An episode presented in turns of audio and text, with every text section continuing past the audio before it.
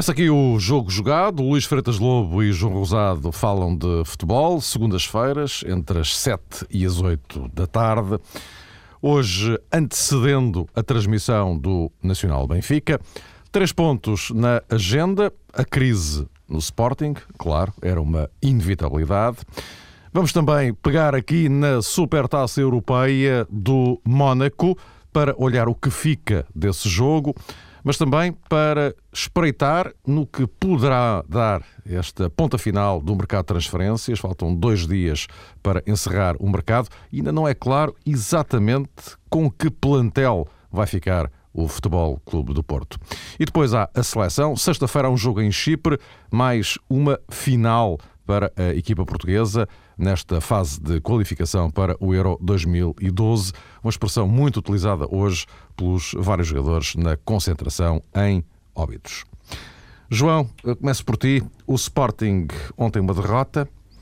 Eh, o Sporting eh, tem-se queixado muito das eh, arbitragens. Convenhamos que, olhando para aquilo que tem acontecido, as coisas não têm corrido nada bem aos árbitros, mas o facto é que eh, ontem, especialmente ontem, eh, veio de cima eh, muitas, vieram de cima muitas das deficiências ou das insuficiências do Sporting. De tal forma que, no fim do jogo, Domingos Paciência sublinhou que o Sporting perdeu, embora tivesse registado ele erros de arbitragem, mas que o Sporting perdeu, acima de tudo, por culpa própria.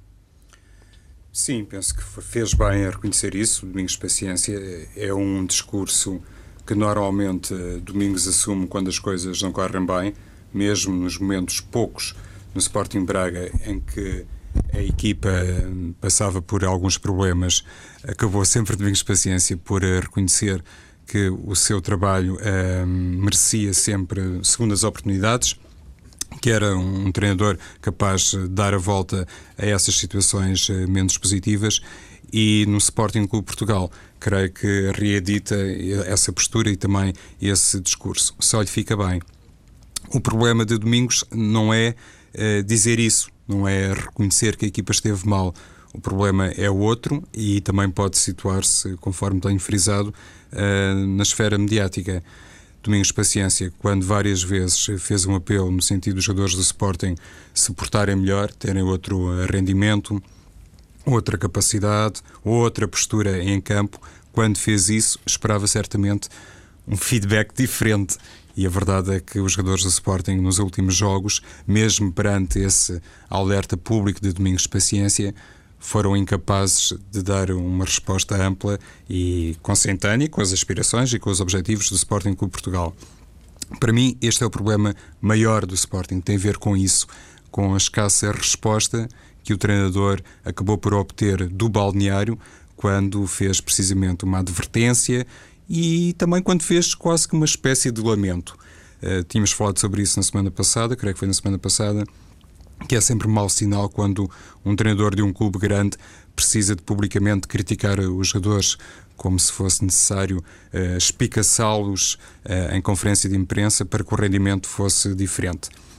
Quando se chega a esse ponto, é sinal de que as coisas internamente uh, já estão mal, que o treinador já não é capaz de tirar o máximo de cada um. E isto é tanto mais grave se pensarmos que Domingos Paciência esteve ligado à elaboração do plantel. Eu, pelo menos, não consigo, enfim, conceber as coisas eh, de outra forma.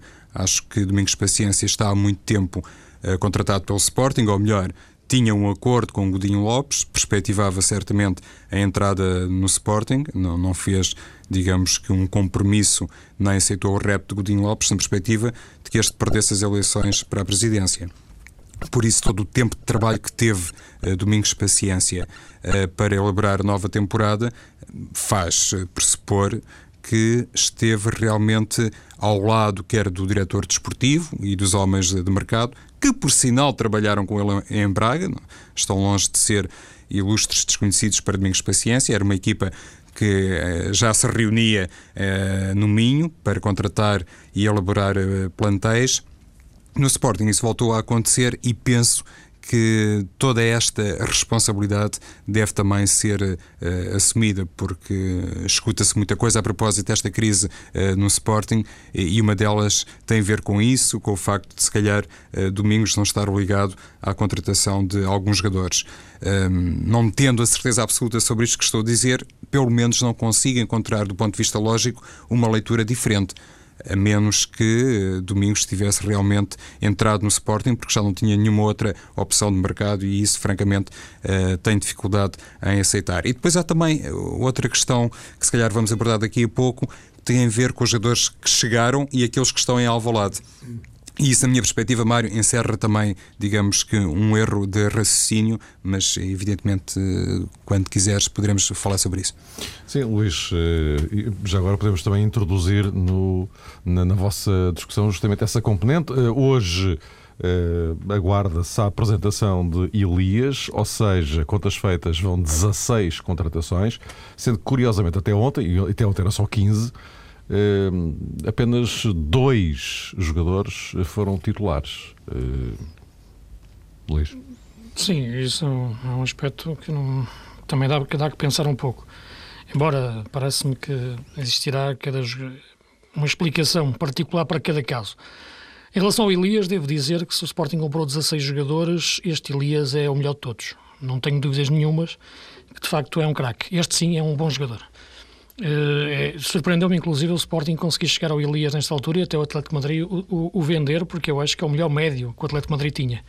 Portanto, este sim, penso que é um jogador de facto importante e não diria do, do Elias aquilo que disse do Charles e do Rinaldo. Portanto, a análise que eu faço hoje do Sporting é exatamente a mesma que fiz, e está, está escrito e está, está gravado, quando uh, todas as outras análises faziam desta equipa do Sporting uma, uma coisa extraordinária e, uma, e, umas, e todas as contratações feitas de forma de grande perspicácia. Portanto, a análise que eu fiz foi a mesma uh, em relação ao Charles e em relação ao Rinaldo, que, que, são dois jogadores que foram muito elogiados e que eu acho que são jogadores interessantes, mas não acreditava nunca que uma equipa pudesse construir com estes jogadores como referências de qualidade indiscutível, uh, capaz de lutar pelo título.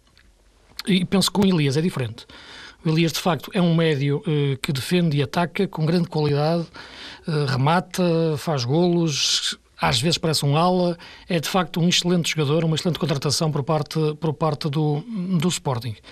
Uh, em relação àquilo que é, que é neste momento a equipa, há de facto uma construção que, que é feita em cima de uma base que é, que é o conhecimento do mercado do diretor desportivo não tenho dúvidas nenhumas que estes 16 jogadores o Domingos não os conhecia, do ponto de vista de, de, de rendimento total, isto é, conheceu-os depois de, de, de, falarem neles e de os mostrar e, e ver e vê-los jogar através de, de DVDs, mas isso é diferente de, de, os conhecer, de, de, os ver jogar e os seguir durante muito tempo. Isto na regra geral, em relação aos jogadores todos. E, portanto, há aqui uma construção que cruza um, um pouco aquilo que veio da época passada, como, como, como tu referias, Mário, Uh, e há a tentativa de encontrar aqui um, um, equilíbrio dentro do que é aquela forma de jogar habitual do, do Domingos. E porque eu conheço dele e porque eu conheço da forma como ele trabalhar no Braga e sobretudo no Braga, embora a Académica e Leiria também possam ser referências, é um treinador que gosta de não é de construir as equipas a partir de trás, mas o jogo das equipas a partir de trás, a partir de uma segurança defensiva, que, que de uma organização em si, mais do que pedir aos jogadores para pressionar ele pede aos jogadores passarem sempre organizados e manterem-se nas suas posições, não cometerem erros defensivamente. E de facto é isso que esta equipa do Sporting ainda não consegue. É a diferença entre este Sporting e outras equipas do Domingos eh, no passado tem a ver com a sua deficiente organização defensiva. Uh, obrigatoriamente que relacionar isso com a qualidade individual destes jogadores. Uh, não está em causa muitas vezes a sua entrega ao jogo, então no caso do João Pereira, né, muito menos, por exemplo, ou do Polga, campeão do mundo, não é isso tem a ver aquilo que é, na minha opinião, o futebol de top e um jogador de elite. Ponto. E parece-me que com a linha defensiva, João Pereira, Evaldo, Carriço, eh, Polga, neste momento está muito longe de assegurar a segurança necessária, como já a época passada estava, e isso referimos muitas vezes, eh, de um candidato ao título. E penso que a equipa ontem, em lance de bola parada, de facto, é estranho. O Sporting marca a zona, a passividade de, de, toda a equipa, até o lance do terceiro gol é de facto de, de aterrar com qualquer treinador uh, ao minuto 92. essa passividade de facto é que é, é, que é, é, que é estranha. Uh, porque uma coisa é durante o jogo falhar algum, algum posicionamento, a equipa não render em algumas, alguma mecanização que já não, ainda não exista. Outra coisa, de facto, é a passividade nos lances de, de, de, bola parada. Há muitas análises, de facto, que são difíceis de fazer neste momento, porque têm a ver já com, com aquilo que se passa nos corredores do clube e com os diálogos que são travados entre os vários, os vários agentes, desde treinador, diretor desportivo, jogadores, capitão de equipa. Uh, acho que ficou muito bem ao Domingos ontem não, não, não vir com a história das arbitragens. E penso que se é por aí que o Sporting vai entrar a sua análise, vai pelo mau caminho, porque de facto, independentemente das razões que possam assistir nos jogos, particularmente, e assistem, de facto, não, não há dúvida nenhuma, Uh, embora também noutros, né, há lances que tenha sido beneficiado uh, noutros jogos, inclusive o primeiro jogo com, com, com o Olhanense. Agora, não é por aí. E o Domingos, de facto, acho que tocou no ponto certo e depois foi o Presidente que apareceu, passado meia hora, a falar das arbitragens, na minha opinião, de uma forma um bocado desconexa e sem sentido nenhum, depois da exibição que o Sporting tinha feito e da derrota clara que tinha sofrido, isto é, do ponto de vista da, da justiça do que o jogo foi. O Domingos percebe, já percebeu que o problema não está nas arbitragens, está de facto em encontrar os melhores jogadores. Penso que o Elias, sim, vale por todos os outros médios que o Sporting tem. Gosto muito do André Santos. Uh, o Ismailov jogou no meio, como eu tinha vindo a referir no, nos últimos programas, e jogou muito bem e fez um grande gol. E penso que com o Elias o Sporting pode melhorar muito. O Luís falava dos erros defensivos do Sporting cometidos no jogo diante do Marítimo e que foram gritantes aos olhos de toda a gente parece-me realmente um pouco incrível. Como já me tinha parecido quando se criticou muito o Anievo, o central norte-americano, que agora apontem quase que numa única direção as culpas para Daniel Carriço, que por acaso até é capitão eh, do Sporting. Como se os golos eh, do Marítimo fossem todos da responsabilidade de Daniel Carriço, como se num pontapé de canto o sistema defensivo do Sporting estivesse dependente do espírito de liderança ou da orientação apenas e só de Daniel Carriço. Se calhar é por ser o mais baixo da defesa. Antes criticava-se ao Nievo porque era o mais alto da defesa do Sporting. Agora, se calhar, olha-se para Carriço e hum, provavelmente serve de bote expiatório para todos os moldes do Sporting porque é o, o, mais baixo. E eu estou aqui a puxar a conversa para o Daniel Carriço porque eu acho que houve outra declaração de Domingos que é interessante e deve ser uh, valorizada e que tem a ver com isto quando lhe perguntaram por que motivo o Sporting tinha, ou ele, tinha deixado tantos jogadores uh, novos que chegaram esta temporada de fora uh, do 11 de fora de, das opções para um, a linha inicial diante do Marítimo, Domingos Paciência relembrou que aqueles que jogaram são jogadores uh, de seleção.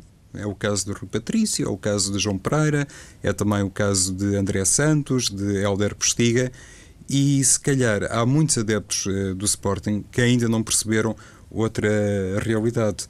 É que os novos jogadores, aqueles que foram contratados, não são, e o Luís há pouco abria um parênteses para fazer, digamos que, uma chamada de atenção para a qualidade futebolística de, de Elias. Mas os outros jogadores que foram contratados uh, pelo Sporting, nenhum deles é uh, uma estrela mundial, um jogador de categoria indiscutível, uh, por assim dizer. E se calhar Domingos Paciência, sabendo disso, também esteve-se mais inclinado para fazer apostas em jogadores da época transata. Eu recuso-me a pensar ou a acreditar ou a dar como válida esta tese que os jogadores da seleção nacional portuguesa, assim que vestem camisola do Sporting, por inerência, passam todos a ser muito maus e não conseguem funcionar. Foi para isso que veio Domingos, precisamente para dar uma orientação técnica e se calhar também psicológica ao Sporting para que a equipa melhorasse muito e mostrasse um rendimento diferente. Por alguma razão, ou por algumas razões, não está a conseguir. Por isso falo com completa vontade a propósito destas verdades indiscutíveis, na minha ótica, preferidas por Domingos, mas também digo que a responsabilidade maior pertence-lhe e, de facto, quando o treinador não consegue, ainda por cima com jogadores da época transata, formar um grupo coeso com um futebol minimamente atraente, não pode procurar outro responsável. Nem ele procura, lá está, não vai pelo caminho das arbitragens. O que se passa é que Domingos Paciência, na minha perspectiva, está também a constatar que no Sporting com Portugal as coisas são realmente diferentes, até em comparação com o Sporting Braga. Já nem falo em comparação com o antigo clube de Domingos Paciência enquanto praticante, que foi o Futebol Clube do Porto porque o Luís há pouco frisava isso. Domingos não atirou as culpas para os árbitros, a seguir falou Godinho Lopes. Eh, já falou também Carlos Freitas várias vezes esta temporada. O presidente da mesa da Assembleia Geral ainda hoje falou uh, para a TSF. O Luís Aguiar deu uma entrevista a um diário desportivo onde dizia estar pronto a socorrer-se dos serviços uh, de médicos e, e, de responsáveis clínicos da sua confiança, se for necessário no futuro. E toda a gente fala no Sporting. E isso continua. Já era assim no passado, era um dos problemas que o clube uh, sentia e que alguns uh, responsáveis pressentiam também e estavam na disposição de terminar com uh, essa, digamos que, disparidade de opiniões que, mesmo sendo convergentes em alguns pontos, não faziam bem ao clube enquanto instituição. E se calhar, se Domingos Paciência uh, não participar uh, num almoço, na tal cimeira, em que possa realmente fazer ver a outros responsáveis que, no que toca ao futebol, é melhor escolher apenas uma voz, vai ser muito mais complicado ele ter autoridade interna. E, na minha perspectiva, quando se perde autoridade interna, depois é fácil resvalar o produto futebolístico para um produto menor, como parece ter sido manifestamente o caso do Sporting.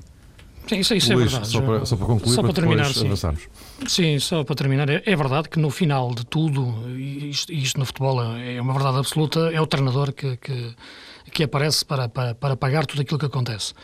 Uh, só que aquilo hoje em dia, que são, que são as equipas de futebol, os clubes de futebol, já ultrapassam muito aquilo que é o treinador. É por isso que quando eu digo que a estrutura não é uma palavra vã, não é uma palavra vã no Porto, nem no Benfica, nem, nem outro grande clube. Uh, e de facto o Sporting quis montar e montou esta época uma estrutura que tem que responder por aquilo que, que fez ou está a fazer. Não, eu não estou neste momento a fazer julgamentos, né, porque estamos na terceira jornada e o Sporting tem muito por onde, por onde crescer e por onde, por onde fazer. Agora, é evidente que comprar 16 jogadores não se percebe bem, muito bem a lógica de muitos deles. Uh, são jogadores para crescer, são jogadores para jogar já, são jogadores feitos. Aqui, de facto, não se, não se nota o que é que tem a ver o Volks, Van Volkswinkel, por exemplo, com o Rúbio. O que é que tem a ver o Rodrigues eh, com o, o, o Arias? O que é que tem a ver o Reinaldo com, com, com o, o André Martins, por exemplo? Facto, repare, o Sporting tem jogadores para tudo e não se percebe, de facto, uma lógica que una estes vários jogadores. São jogadores diferentes. Parecem um puzzle com peças diferentes. Parece ter dentro de um lado uma peça pertence a um puzzle de mordilhos e ao lado uma peça de uma paisagem da Suíça. Portanto, são jogadores completamente. Não, é um plantel uh, sem relação entre eles, os jogadores. Eu sei que tem, tem, que existir jovens e mais experientes por aí fora, mas não é, bem, não é isso que está a acontecer. São jogadores em pontos de carreiras e, e, e, de entrada no Sporting e adaptação completamente diferente. Uma coisa é o Reinaldo, que é um jogador feito, que chega aqui e adapta-se, outra coisa é um jogador como o Rubio, um jogador, ou um jogador como o Volkswinkel, ou, ou, como, ou como o próprio Boginov, que vem de uma lesão, ou dos miúdos que vieram do, do Barça, o Jeffren.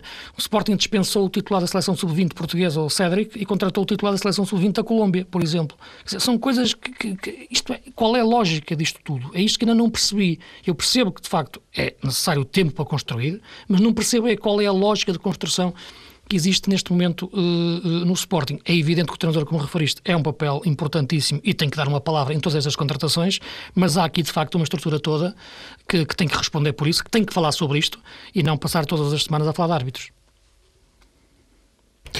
Posto isto, vamos então avançando para o ponto 2, uh, Supertaça Europeia. O Barcelona ganhou ao Porto, enfim, já se falou bastante acerca desta, desta supertaça. Mas, uh, se calhar, olhando para aquilo que, que, que o Porto fez, aquilo que desenvolveu, uh, os, os pontos em que demonstrou não estar tão forte como na temporada passada, a lembrar de uma evidência: Kleber é Kleber e Falcão era Falcão. Estamos a dois dias de fechar o, o mercado e ainda não é muito claro eh, qual, é, qual, vai ser o plantel definitivo do Futebol Clube do Porto, eh, sobretudo porque ainda se fala de algumas eh, saídas, uma delas poderá ser mais evidente, de, de Álvaro Pereira, mas, mas não só. Neste, neste quadro, Luís, agora começo por ti, o que, é que, que é que te parece? Sim, de facto, esse ponto é bem colocado. Eu penso que o Porto, neste momento, terá perdido quase o controle daquilo que ele que entendia ser uh, poderia ser o mercado, mas também era completamente impossível ou quase impossível isso, isso, isso não acontecer nos últimos dias de, de mercado.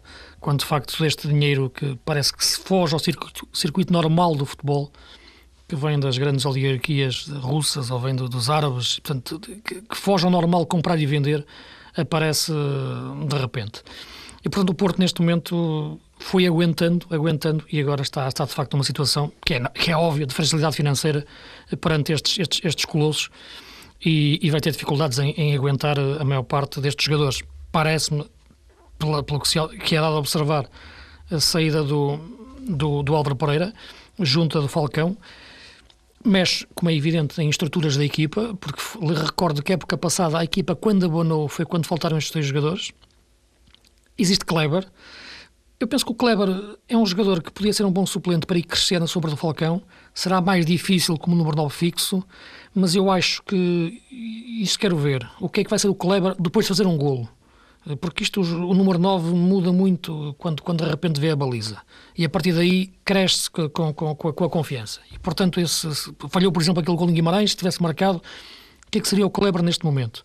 Uh, mas o jogo de Barcelona, uh, com o Barcelona, revelou que o Porto, em termos de número 9, tem de facto, na minha opinião, que, que procurar uh, uma solução. Só que lá está, neste momento e nesta fase não pode ser uma solução qualquer para o, para o Porto. Eu penso que o Porto já não se pode dar ao luxo de comprar um jogador qualquer para se adaptar. Uh, tem de facto, e vendo as opções que me parecem, como o Leandro Damião, que é um jogador que neste momento penso que financeiramente já escapará um pouco ao que é o Porto, uh, será difícil encontrar um jogador para essa posição. No caso do, do Álvaro Pereira, o Alexandre, penso que, que, poderá, poderá fazer, fazer esse lugar. Em relação à Supertaça, penso que eu, eu, ao início, sinceramente, eh, aquilo que passou pela cabeça é o Porto está a jogar contra o Barcelona como nunca tinha jogado nenhuma final. Isto é, percebendo que, que dificilmente lhes poderia ganhar e, e, tentar fazer o jogo mais equilibrado possível. E achei isso um pouco estranho. Só que, de facto, depois de ontem ter visto o Manchester United enfiar oito, oito golos ao Arsenal e o Manchester United passou exatamente para a mesma coisa contra o Porto, contra o Barcelona. Sentiu a mesma coisa. Como é que a gente faz para minorar aqui contra, contra esta equipa? De facto, aquela equipa do Barcelona neste momento é, é uma super equipa que, que faz os outros adversários, até faz o Mourinho perder a cabeça e fazer aquelas, aquelas, aquelas atitudes uh, disparatadas, porque de facto é, é, é uma equipa que neste momento uh, tem uma qualidade que até irrita o, o adversário. Agora, eu acho que o Porto pode tirar uma conclusão em relação a este jogo com o Barcelona. Perdeu o jogo, perdeu com as circunstâncias dos jogos, um, um erro quando, do Guarino quando o jogo estava equilibrado, um eventual penalti que podia abrir o jogo na parte final, mas olhando o que foi o jogo todo, para além destes episódios, eu acho que o Porto fica com a, com, a, com a certeza de que pode jogar de igual para igual com todas as outras equipas da Europa, além, para além do Barcelona. Uh, se conseguiu fazer este jogo com o Barcelona, uh, pode fazer jogos melhores e, e, e, sem medo contra um Chelsea ou contra, ou contra um Inter ou contra um, um Manchester. Uh, porque se conseguiu jogar assim com o Barça, pode de facto crescer contra outras grandes equipas. E acho que este aspecto é importante para, para a equipa crescer no, no decorrer da época, depois de passar quarta-feira, que é, que é, que é o deadline do mercado, e, e eventualmente procurar sobretudo a questão do, do, do ponta de lança, que me parece a mais importante. E vamos lá ver, Luís, se hum, essa solução até não, não pode sair do mercado interno. Há pouco dizias que não, não pode ser um jogador hum, com necessidade de adaptação ou um jogador hum, não pode ser um jogador qualquer. O que eu queria dizer um é que. Um jogador qualquer. É, que muito, não, é que pode ir buscar o, agora de repente um jogador à Holanda ou qualquer coisa. Não, é, não estou a referir, não é com isso, não estou a referir o Volkswinkel nem coisa, coisa parecida. Não é isso que eu quero dizer, atenção. Mas tem que procurar um jogador já que, que com certeza de que entra e é joga. Joga aos bem. processos, precisamente. Não é? Exatamente. E não um jogador que, que vamos ver se pega, não é? Porque Exato. Com, com um argentino a tentar, por exemplo, olhas para a seleção da Colômbia, quem é o suplente do Falcão? uh, é o, o Gutierrez. Ok, se calhar este dá. Não, não é bem assim, não é? Portanto, tem que de facto, não pode falhar o Porto aí. O Damião dava, dava jeito. Sim, o Damião dava, dava. Esse dava, mas já está num, numa dimensão financeira pois, que eu acho que não. E, e, olhando para o, o, estilo de jogo do Futebol Clube do Porto, enfim, se calhar também conseguem encontrar outras opções. Não é da nossa conta, basicamente, mas sim, sim Uh, subscrevo essa, essa, perspectiva, por isso uh, sublinhava este aspecto que se calhar até pode ser uma solução mais ou menos surpreendente, mas quizá de um jogador já mais uh, enquadrado. Acho também outra coisa que o Futebol Clube do Porto está um bocadinho, concretamente Pinto da Costa, uh, refém daquele convite que fez à última hora, digo eu, a Vitor Pereira para assumir o comando técnico da equipa, face àquela saída de André Vilas Boas para o Chelsea Pinta Costa achou por bem e parece-me, olhando para esta fase inicial da temporada, que a opção foi correta, achou por bem contratar uh, Vítor Pereira ou promover uh, Vítor Pereira. E provavelmente fez também uh, a promessa ao treinador de que o plantel estaria mais ou menos intocável, que só por números quase absurdos já face àquilo que se pratica hoje em dia, é que poderia o novo treinador do Foco do Porto eh, ficar privado de unidades que num passado recente tantas glórias eh, deram ao clube. Essa garantia que Pinta Costa terá dado a Vitor Pereira, se calhar nos últimos dias eh, pesou muito para recusar determinadas ofertas. E o Futebol do Porto está consciente disso que para a equipa, sobretudo no campeonato eh, português, continuar a, evidenciar, a evidenciar superioridade sobre quase todos os outros, tem também que manter o, o mesmo plantel, porque Vitor Pereira não tem experiência de treinador principal num grande e provavelmente aceitou o convite baseado nisso, nessa promessa que fez uh, Pinta Costa. Não sei até que ponto é que isto pode influenciar muitas coisas até quarta-feira, mas na minha perspectiva, sim, tem influenciado pelo menos o comportamento do Porto uh, no mercado. Esta questão de saber se e o Luís também tocou no, no, aspecto. Se o Futebol do Porto, em termos internacionais, ambiciona regressar, por exemplo, a 2004, quando foi campeão da Europa sob o comando de José Mourinho, será também determinante para tentarmos perceber que o Futebol do Porto de mercado uh, nos está reservado para as últimas horas. Se, por exemplo, sair uh, Álvaro Pereira ou um outro jogador, parece-me certo que o Futebol do Porto terá que contratar jogadores de grande calibre. Lá está, voltamos ao início da conversa se para esta temporada também estiver estipulado, digamos que no, no, no plano de trabalho, uma conquista internacional. Se for um futebol do Porto uh, mais de dimensão interna ou apenas para se afirmar novamente como número um em Portugal, se calhar o Porto estará um pouco mais contido no mercado. Quanto à, à Supertaça, para uh, responder à questão do Mário, o Luís já falou muito so, sobre isso não há muita coisa, na minha perspectiva, a acrescentar. Julgo que o desafio uh, no Mónaco uh, denunciou, além da, da, ausência de Falcão, que poderia realmente ser uma unidade capaz de explorar as debilidades no eixo defensivo no Barça. Além disso, notou-se depois no decorrer do jogo a ausência de Rames Rodrigues, que, na minha perspectiva, poderia ter proporcionado a Vitor Pereira um encaixe diferente para o Hulk se tivesse Rames Rodrigues no banco, mas não tinha. Além de ter um Varela que nem sequer foi titular e percebe-se porquê. Além de ter Varela realmente com um rendimento baixo neste início de temporada, Vitor Pereira não tinha eh, para as aulas uma solução muito forte e nunca abdicou verdadeiramente, penso não estar a dizer imaginar, do seu 4-3-3. Se tivesse, por exemplo, Rames, eh, se calhar Vitor Pereira estaria hum, em condições de experimentar eh, mais ou menos episodicamente que numa função diferente e poderia aí tentar surpreender o Futebol Barcelona. Como não tinha, uh, achou uh, por bem, sob pena de eventualmente ser derrotado por outros números, não abdicar de jogadores com alguma capacidade de trabalho nas aulas para fazer face aos laterais do Barcelona, sobretudo enquanto Adriano esteve no, corredor esquerdo. Vamos avançando para o último ponto da nossa agenda de hoje. Entretanto, o, Franco Jara já está confirmado no, Granada. Portanto, mais um no Benfica para, para o Granada. A lista é, é, é longa. Uh, mas dizia eu, vamos para o último ponto da agenda. Na sexta-feira, a seleção volta à qualificação para o Euro 2012, jogo em Chipre. O Chipre, que deve recordar-se, vem do início da qualificação daqueles tenebrosos 4 a 4. Uh, enfim, a realidade hoje é muito diferente na, na seleção portuguesa, mas de qualquer maneira não há, não há campo manobra, porque Portugal lidera o grupo, é verdade, mas tem que continuar a ganhar até ao fim para se manter lá. É mais um, mais um jogo crucial, João. É, de facto, e, e, começaria, se me permitisses, Mário, por destacar um aspecto que tem a ver com as primeiras declarações de Paulo Bento quando fez a convocatória, em que ele terá encerrado mediaticamente o assunto de João Tomás e julgo que aqui estamos todos muito à vontade para falar sobre a não chamada mais uma de, João Tomás, porque de alguma maneira uh, defendemos, ou pelo menos defendi eu, uh, a sua convocatória noutras ocasiões.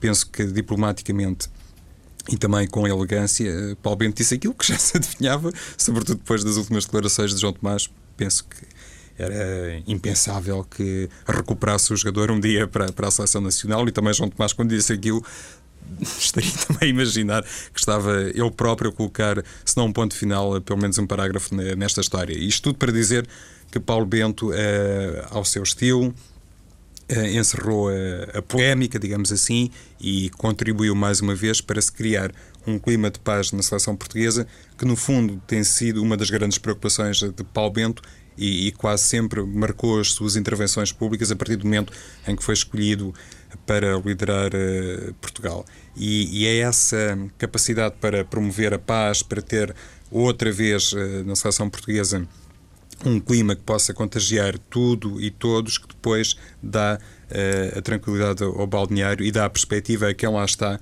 que aqueles, bem ou mal, são os escolhidos e, e são os jogadores que têm agora a responsabilidade, isso sim, dentro uh, de campo, uh, fora de qualquer polémica, denunciarem uma resposta que nada teve a ver com aquela que, por exemplo, se fez no tal desafio de Guimarães. Não por acaso também, Paulo Bento muitas vezes tem insistido nesse aspecto que o desafio de Chipre é, melindroso, é, se calhar à luz de aspectos que por vezes passam despercebidos ao grande público, que a equipa adversária, além de ter o seu valor, joga num contexto muito favorável e que qualquer atitude com origem no excesso de confiança pode realmente uh, deixar Portugal outra vez uh, em grandes uh, dificuldades. Hoje ouvi uma notícia, não sei se decorrendo precisamente de uma explicação de Paulo Bento nesse sentido ou de um jogador da Seleção Nacional, em que se frisava que Fábio Coentrão iria jogar como lateral esquerdo. Seria, digamos que, uma certeza já anunciada pelo selecionador ou pelo menos apontava vai acontecer, sim. Pois, e eu até imaginava, Mário e Luís, a partir uh, também uh, deste aspecto que foi noticiado e que tem a ver com uma menor condição física de Meireles, que Paulo Bento assim de repente, ou seja, pudesse imaginar que o entrar no meio campo da seleção nacional, olhando, por exemplo, para as chamadas de Eliseu e também de Miguel Veloso, que podem naturalmente oferecer as soluções para o corredor esquerdo, isto no plano defensivo. Eh, não tem Carlos Martins, e penso que essa não chamada Martins percebe-se eh, facilmente, e esta inclusão que foi promovida e imaginada por José Mourinho de Coentrão no meio campo do Real Madrid, de alguma maneira poderia ser interessante, na minha perspectiva, face a estes condicionalismos, para dar precisamente a Coentrão uma oportunidade no meio campo da seleção portuguesa. Pelos vistos não vai acontecer, mas uh, sublinho, com Eliseu e com Miguel Veloso, pelo menos com estes, se calhar não era mal, mal visto, caso Meireles não possa jogar. Aliás, hoje o, o Pepe até uh, contava lá em óbitos que uh, lá no, no Real Madrid passam vida a brincar com o Coentrão um pouco naquela. Jogas em tanto lado, tu isso jogasse lateral direito, não era má ideia. Isto na brincadeira, obviamente. Luís. Sim, mas de facto ver o, ver o Fábio Coentrão jogar a meio de centro, como, como ontem, ao lado do Xabi Alonso, é de facto uma, uma, uma, evolução tática tremenda. E depois a rotação que ele dá ao jogo é, é, é tremenda. Hum, é evidente que ontem o adversário não, não, não foi o melhor, ainda por cima o Saragossa estava desfalcado e não me parece que seja que exista o transfer para uma, para uma eventual eh, adaptação na, na seleção. Mas de facto, vamos ver. Não acredito que seja por ali que o Fábio se vá, se vá criar no, no solidificar no Real, porque eu acho que é mais jogador que o Marcelo, inclusive, pelo que seria lateral esquerdo que, que eu via mais a jogar no Real Madrid. Mas enfim, o Real Madrid é outra conversa. Em relação à seleção, é evidente que sim, é um jogo que temos que ganhar, embora me pareça, faltam três jogos aos três, a Dinamarca, a Noruega e Portugal, estamos todos com os mesmos pontos, e o último jogo é o jogo na Dinamarca. Eu penso que mesmo ganhando amanhã, o, o jogo decisivo vai ser na Dinamarca, para o primeiro lugar, que é o que dá apuramento direto, o outro obriga-nos a um play-off. Antes desse jogo, eles vão jogar entre eles, a Noruega e a Dinamarca, pelo que um empate pode-nos abrir a hipótese de chegar com dois resultados na Dinamarca, desde que ganhemos, como penso que sim, os outros dois jogos que, hum, que nos faltam, frente a adversários mais acessíveis, como é, como é o caso de Chipre. Embora o Chipre tenha crescido como equipa, como seleção nos últimos anos, parece-me que ainda está muito longe do que é o futebol português. Penso que a seleção, como disse o João bem, está uma seleção mais em paz, para o bem e para o mal. Eh, é uma seleção previsível também na forma, na forma de, de jogar. Penso que já se percebeu que, para além do João Tomás, também o Lietzen já, já não faz parte da, da, das ideias deste treinador. Uh, e era importante esse ponto porque é um jogador que foi nacionalizado, não digo à pressa, mas quase, e faz muitos golos. Uh, joga postiga, que não é bem a mesma coisa em termos de fazer golos. Uh, um, fico muito contente por ver o Silvio lateral direito. A grande exibição que eu vi fazer ontem pelo, pelo Atlético de Madrid, no Campeonato Espanhol, na primeira, na primeira jornada, na estreia. E, e ainda bem, ele, ele que eu tantas vezes via a jogar com tristeza a lateral esquerdo, seja no Braga, seja no Rio Ave e, portanto, eu penso que a seleção tem margem, de facto, de, de crescimento. Vamos ver como é que Cristiano Ronaldo, desta vez, está em relação, na relação com a equipa. E em relação ao Paulo Bento, sim, ele parece-me que, de facto, pacifica o ambiente, mas eu penso que uma seleção tem que ter como argumento ou como aspecto mais positivo quando nós a realçamos algo, algo mais do que a paz, ou do que os jogadores estarem-se bem com o treinador. Tem que haver isso, não quero bater mais na, na tecla do que é a seleção para mim, tem que ter uma ideia para, para o futebol português e não apenas uma ideia para dois ou três jogos. Posto isto, meus caros, voltamos a encontrar-nos uh, para a semana, já depois desse jogo de Chipre. Até para a semana.